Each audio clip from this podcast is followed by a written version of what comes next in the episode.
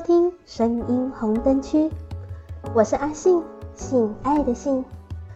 这一集的单元是性该知道的事，阿信要来跟你们分享性知识，聊聊跟性爱有关的话题，了解正确的性知识，美好我们的性爱生活。大家有没有过突然的就做爱欲望降低了，或是做爱的时候突然忽软忽硬？甚至是阳痿不举呢？男人很重视性能力，会焦虑自己床上的表现不理想，无法让女人获得满足，害怕关系因此产生的变化而分手收场。我们来看看阿成他在性上遇到了什么问题。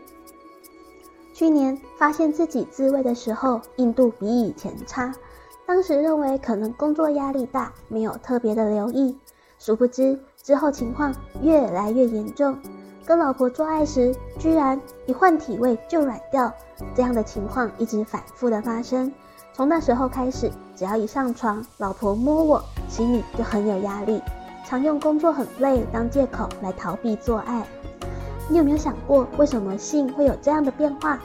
阿成说，我有发现近期自己的欲望偏低，不知道是不是工作太累啊，压力太大。加上自慰的时候硬度变差了，心情有受到影响。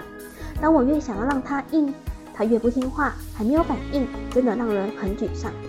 而且我只要想到性，就会担心自己会软掉啊，或是很难硬。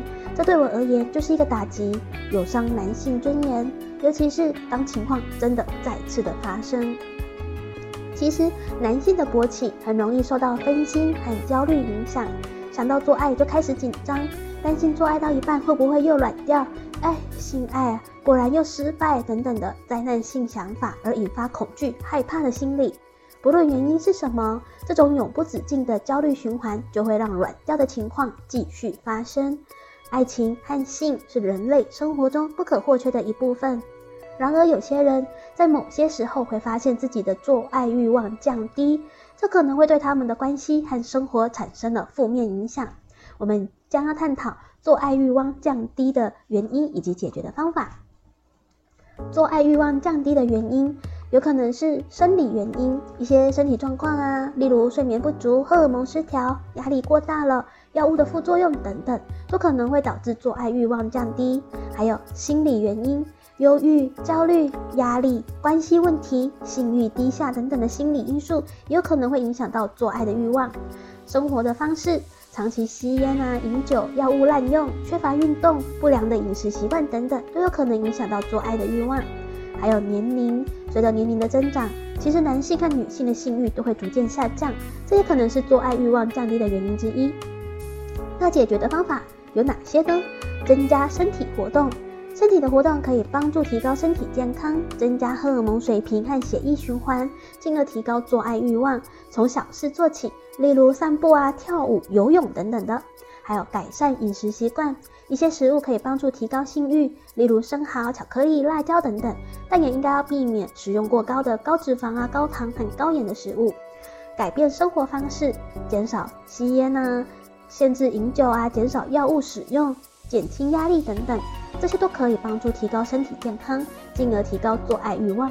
接受心理辅导，对于那些由于心理因素引起的做爱欲望降低的人来说，接受心理辅导可以改善哦。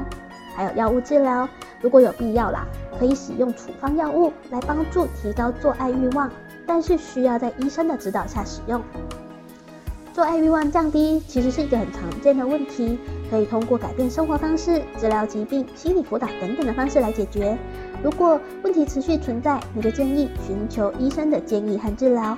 而勃起功能障碍，俗称阳痿不举，是指男性性交的时候阴茎无法勃起，或是在插入阴道内难以维持足够的硬度，导致出现了性交困难。以前是称为性无能，但是现在医学界称为勃起功能障碍。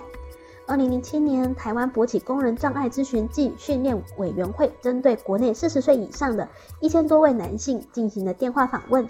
调查研究显示，四十岁以上的男性勃起功能障碍的整体发生率约为百分之二十五，勃起功能障碍发生率也随着年龄的增长提高。在四十到四十九岁之间发生率约为百分之十六，但到了七十岁以上，盛行率则可以到达了百分之五十五。国内四十岁以上的男性中，每四个人就有一个人有勃起功能障碍。勃起功能障碍主要的影响因子可以分为器质性与心因性因素。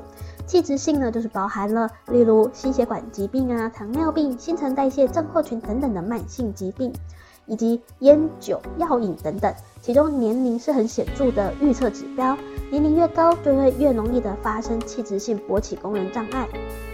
心因性。包括了焦虑、紧张的情绪、错误的性认知、不良的性经验以及伴侣关系不品质不佳。治疗的方式呢，可要依不同的障碍类型有不同的治疗的方式。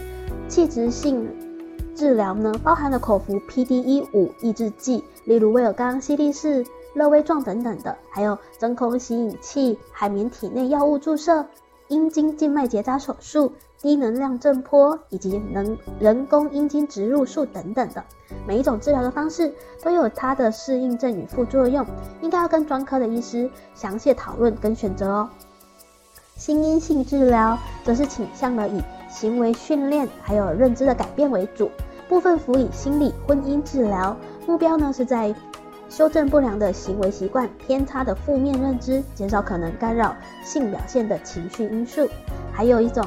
中草药和其他替代疗法，例如韭菜籽、山楂、人参和鹿茸等等的，也被认为对改善阳痿不举有帮助。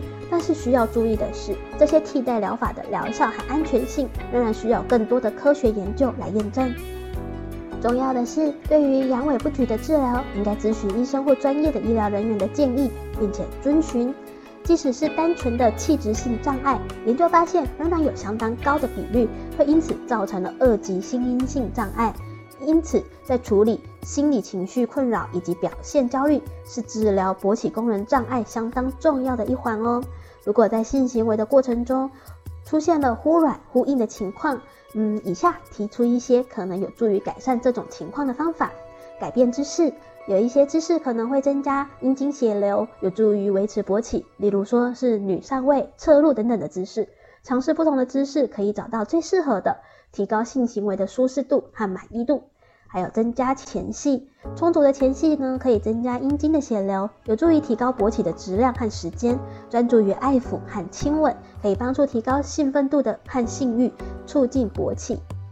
改善生活方式。适当的饮食、运动、减少压力啊，还有减少酒精还有烟草等等的使用，这些生活方式的改善可以帮助提高性功能哦。药物治疗，有些处方的药物，例如磷酸西地那非、探索洛斯，还有福格雷等等的，可以帮助提高阴茎的勃起。但是这些药物需要在医生的指导下使用哦。心理辅导。